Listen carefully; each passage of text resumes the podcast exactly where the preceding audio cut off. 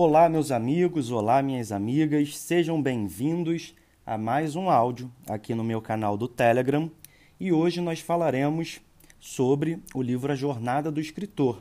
Este livro sobre escrita criativa, sobre leitura, sobre análise, em última instância, das narrativas em geral. Pois bem, então hoje nós conversaremos sobre a etapa, o estágio de número 6. Que etapa é essa? É justamente a etapa na qual o herói, o personagem principal, o protagonista, encontrará provas, aliados e inimigos.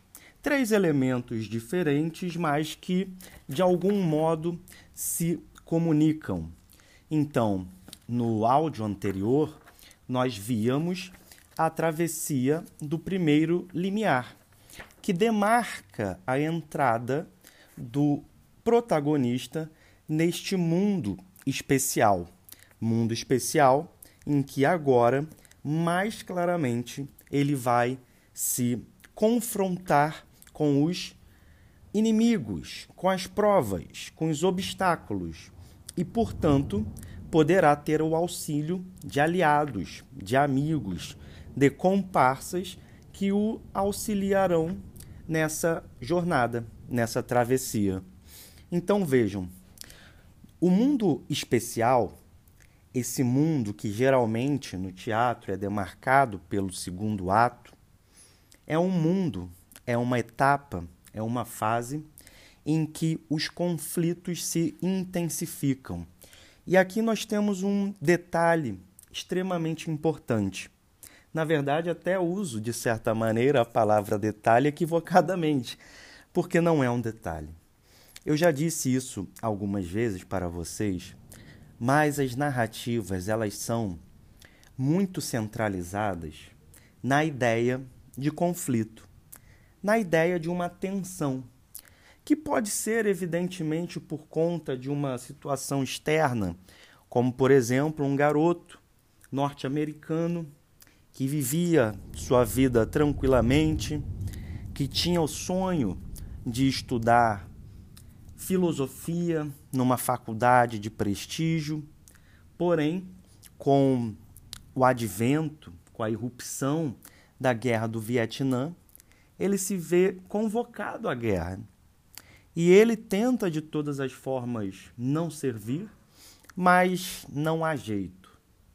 Ele então é levado obrigatoriamente a essa guerra. Então, nessa guerra, em outro país, numa situação de batalha, enfrentando soldados que foram colocados por outrem como inimigos, ele vai se ver diariamente, a cada hora, a cada minuto, diante de provas de provas mortais, inclusive. E ele vai ter seus aliados, os soldados do seu exército e, obviamente, os inimigos.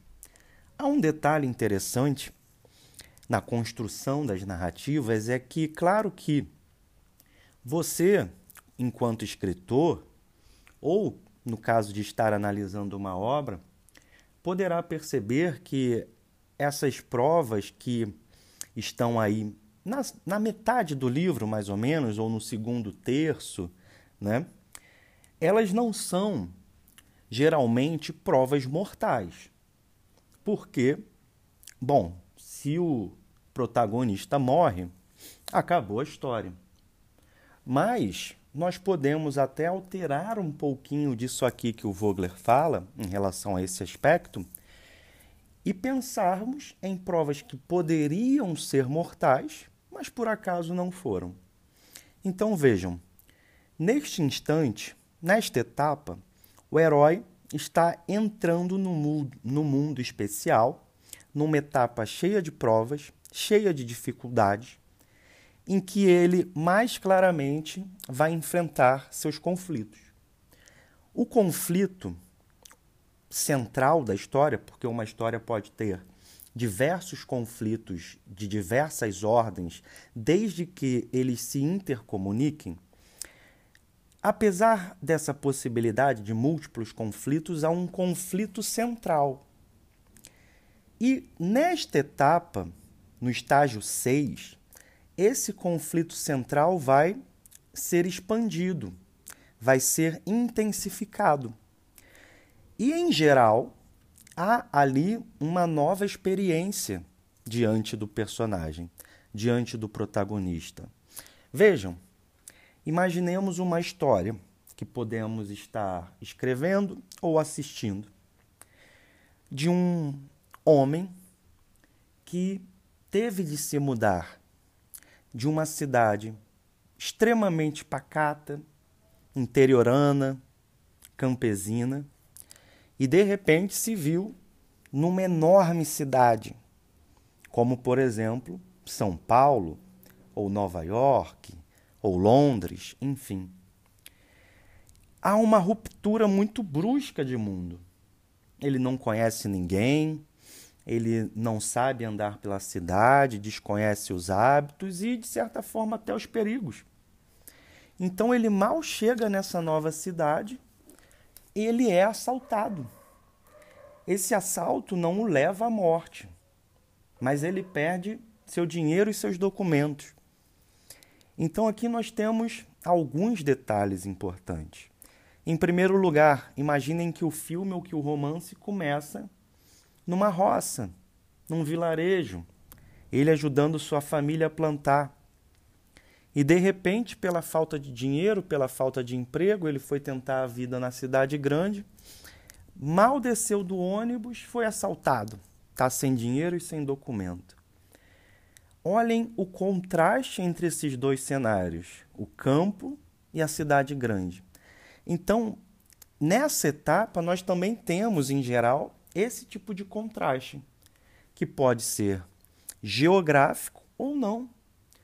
Porque se nós estivermos lidando com a escrita ou com a análise de uma obra de teor mais psicológico, os elementos demarcatórios, os elementos construtivos serão de outra ordem. Serão, por exemplo, olhares, gestos, tristezas, inquietações, angústias.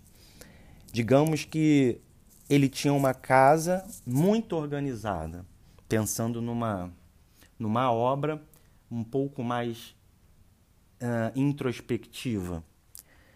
E aí ele está enfrentando um problema que o coloca diante de uma situação quase depressória, deprimente. E ali ele vai ter que, de alguma forma, lutar contra aquilo, contra a chegada dessa depressão possível.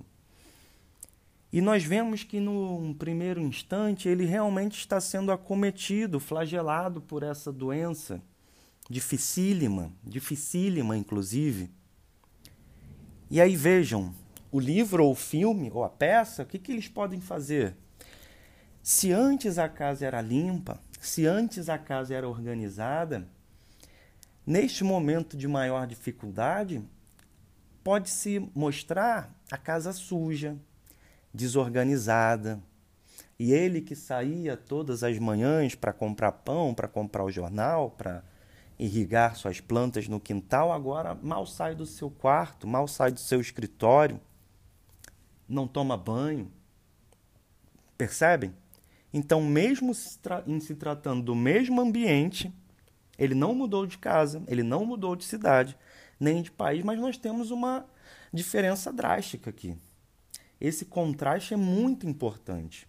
Então, a entrada nesse mundo especial, especial aqui, entendido como um mundo em que o conflito, em que, o, em que os problemas são intensificados, apresentam esse tipo de contraste justamente para que o leitor ou o espectador compreenda melhor essa vertigem que representará, que simbolizará esses problemas, essas ameaças que acometem o nosso herói.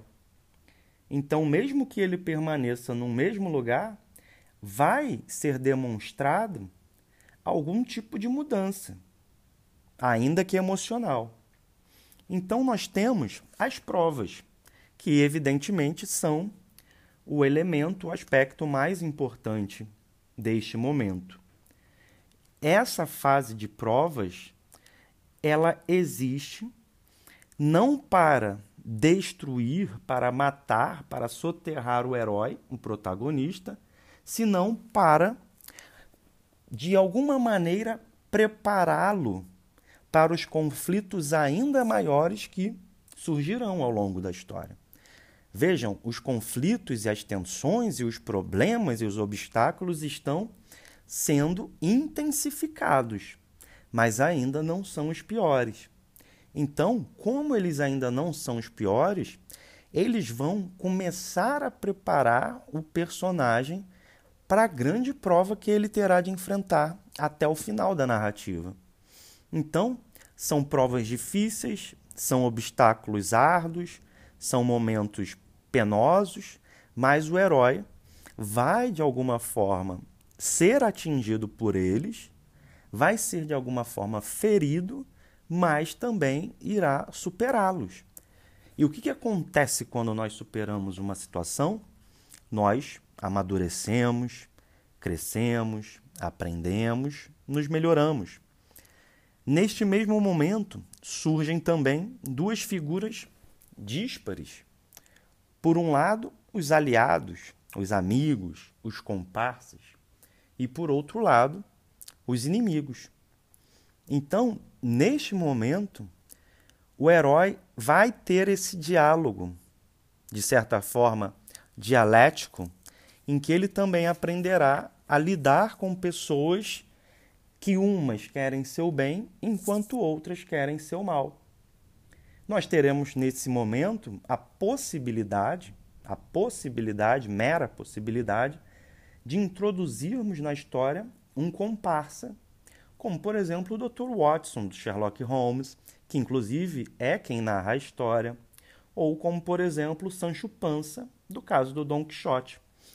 E aí os aliados, evidentemente, podem trazer uma série de outros aspectos que dialoguem e que complementem esse protagonista, desde momentos cômicos até mesmo agindo como mentores, ainda que eles não sejam essencialmente, primordialmente ou majoritariamente professores, sábios, nem nada do tipo.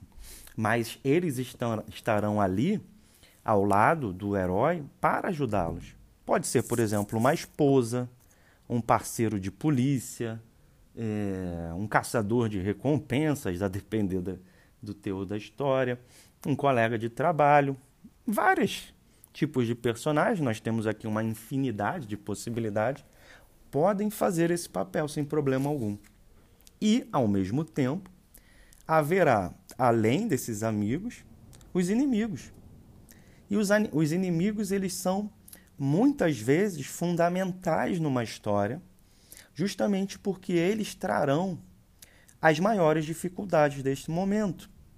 Eles vão desencadear uma série de ameaças, de conflitos, justamente nesse sentido de fazer com que a história ande de uma maneira que não seja apenas um mar de rosas, o que seria absolutamente entediante. Então, nós teremos aqui inimigos agindo como sombra, como pícaro, como guardião do limiar, esses arquétipos que já trabalhamos anteriormente aqui nos nossos áudios. Bom, e os inimigos, evidentemente, podem se dar, assim como os amigos, de inúmeras maneiras. Um ladrão que assalta o rapaz que acabou de chegar numa cidade, a um soldado do exército adversário que troca balas, que troca tiros com o herói. Enfim, as possibilidades são inúmeras. Um novo colega de trabalho que quer roubar o, o cargo dele, uma, uma pessoa que chega a um grupo de amigos e quer seduzir a esposa do herói, e assim por diante. Então, neste momento, é como se o herói ele tivesse de aprender a ter um certo jogo de cintura, a desenvolver novas habilidades, a ampliar, a aprimorar a sua capacidade de resolver problemas. Então, essencialmente, nesta sexta etapa, o que acontece é uma ampliação do conflito em relação às etapas anteriores e, ao mesmo tempo, uma preparação para os problemas mais graves que ainda aparecerão. Então, nós estamos vendo um herói, um protagonista, ser ferido, ser roubado, se entristecer, às vezes adoecer, empobrecer, enfim, lidar, lidando com alguma dificuldade. Mas por mais que ele sofra, por mais que ele pene, é na, nessa dor, é nessa angústia que ele aprende algo que vai funcionar ao longo da história para o enfrentamento de mais pesadas e difíceis situações. Bom, pessoal, acho que esta etapa é de fácil compreensão. Creio ter esgotado aqui os pontos principais dela. E no nosso próximo áudio, aqui da Jornada do Escritor, falaremos sobre a aproximação da caverna secreta.